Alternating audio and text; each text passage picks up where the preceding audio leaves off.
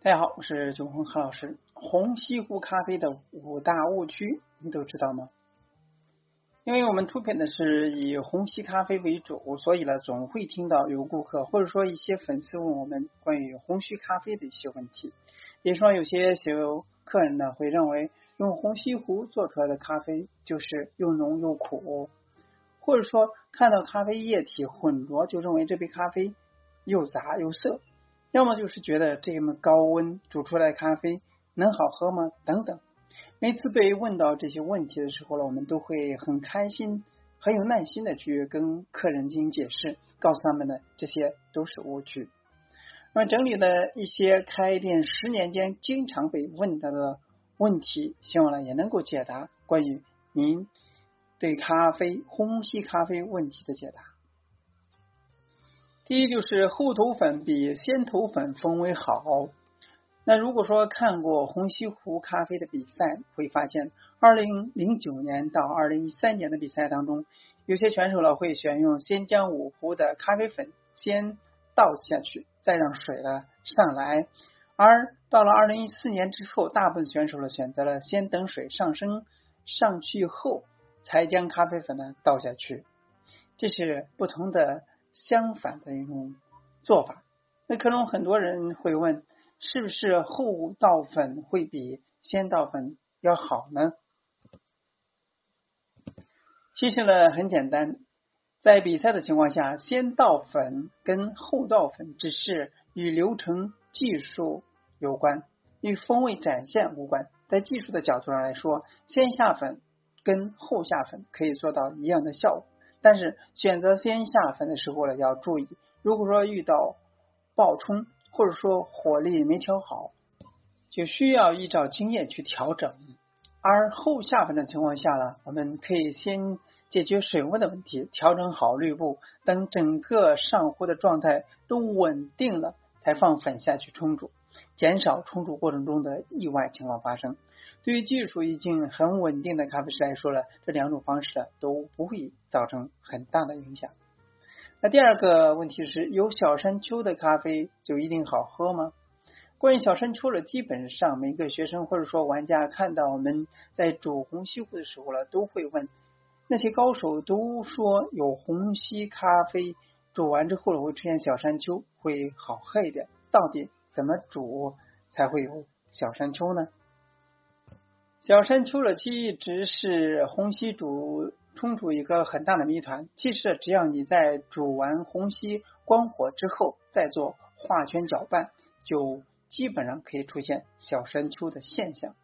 所以呢，煮出小山丘的咖啡呢，就一定好喝是错误的。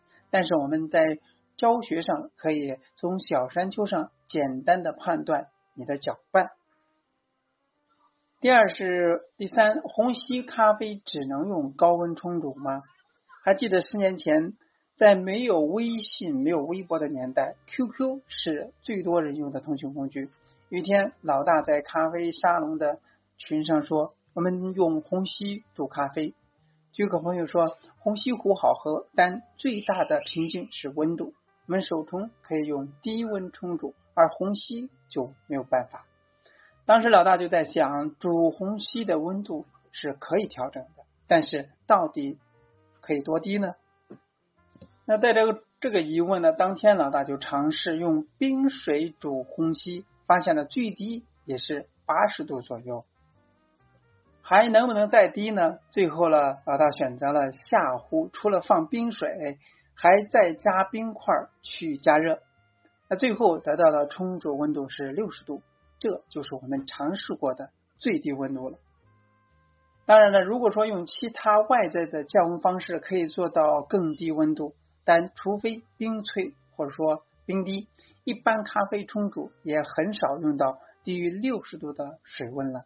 所以在水温要求上，虹吸也可以做到水温的调整变化。第四呢，是倒滴水可以让咖啡更好喝吗？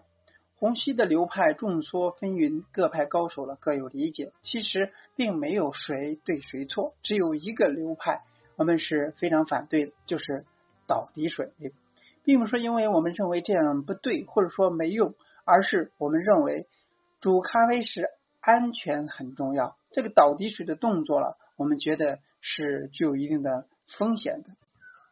之前呢，看见过有人在煮虹吸，不小心将上壶碰破，而让整个手臂烧伤。所以呢，有危险的动作，我们是不赞成的。而滴水到底影响不影响咖啡的浓度？那么我们呢，相信呢，学习过金杯萃取或者说比较有经验的咖啡师都知道，咖啡浓度其实可以。加水去稀释的，所以呢，浓度可以是靠比例跟冲煮去调整，而从使滴水的影响忽略不计。还有的说法呢，是因为滴水呢一直在煮沸腾，所以呢会使水的味道变不好。可是如果按照这样的说法的话，那就不能打火锅，不能煮粥，不能煲汤了。第五呢是用酒精灯煮的虹吸比较好喝，热源也是很多人一直疑问，大家总会问热源到底用什么会好一点呢？有人说光光波炉，也有人说是酒精灯煮的会更好喝，其实是一样的，因为热源是在下面加热，所以它的功能呢就是把水加热而已，它跟炒菜烘焙不同。如果说热源直接在接触到冲煮的上壶就会有影响，但如果说只是加热下壶的话，那我们就可以当它是一个热源看待。当然呢，火力的大小也会影响到冲煮，但是基本上如果说能够控制火力稳定，冲出来的风味呢，一般的都可以稳定。